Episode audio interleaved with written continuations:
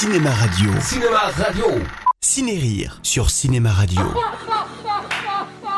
Chaque semaine, retrouvez un film qui a marqué l'histoire du cinéma dans la catégorie comédie. Ciné-Rire.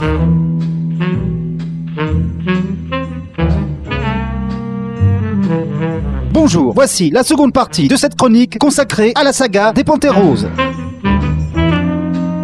En 1975, Edwards, après une suite d'échecs, décide de relancer sa carrière en réanimant le personnage qui a fait sa gloire, avec toujours Sellers dans sa peau. C'est le retour de la Panthère Rose. Le film est très médiocre et n'est en fait qu'un remake de Quand l'inspecteur s'en mêle, le retour du fantôme et du célèbre diamant en plus. C'est Cato, j'avoue que t'as faim du frigo, hein Ah, faut que je te félicite. C'était pas vilain, vilain.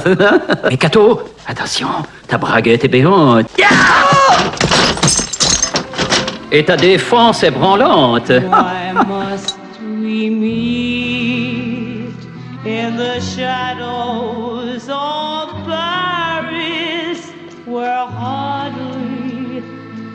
Même s'il ne le méritait pas, c'est un énorme succès à l'époque, qui fait repartir la saga et les carrières du réal et de l'acteur. Oui, monsieur. En avez-vous une? Si j'en ai une, moi. Hein, quoi? Oui, quoi? Vous demandez si j'en ai une libre. Certes, je vous prie de vous dispenser de gloser. J'ai dit, en avez-vous une ou pas? Vous demandez une chambre libre. Je conçois mal d'en demander une occupée. Ils embrayent donc un an plus tard sur Quand la Panthère Rose s'en mêle en 1976, qui est beaucoup plus réussi.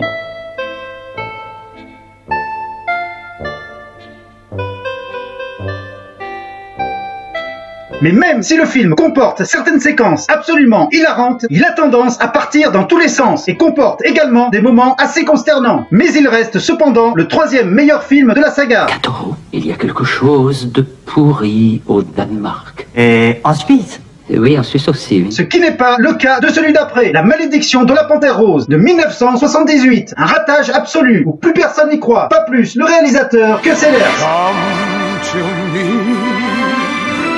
Ah!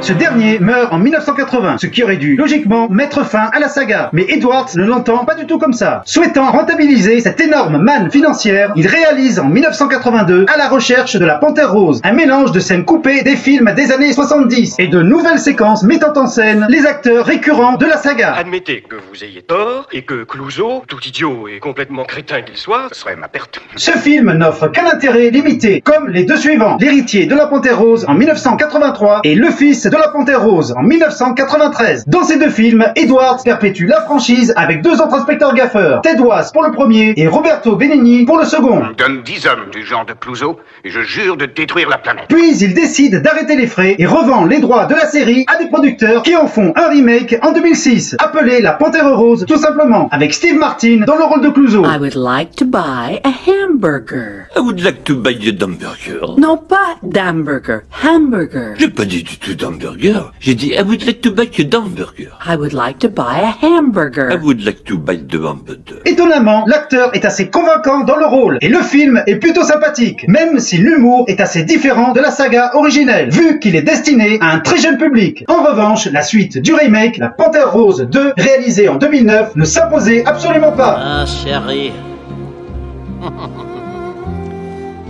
Come to me, and the world will be ours Au final, même si seulement 4 films sur 11 sont réussis, La Panthère Rose restera une saga comique assez unique dans l'histoire du cinéma, à découvrir d'urgence. Voilà, je vous donne rendez-vous très bientôt pour une nouvelle chronique, et surtout n'oubliez jamais de rire, parce que personne ne le fera à votre place.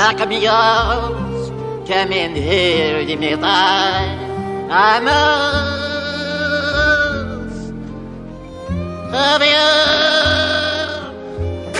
Cinéma Radio. Cinéma Radio. Ciné-Rire sur Cinéma Radio. Chaque semaine, retrouvez un film qui a marqué l'histoire du cinéma dans la catégorie comédie. Ciné-Rire.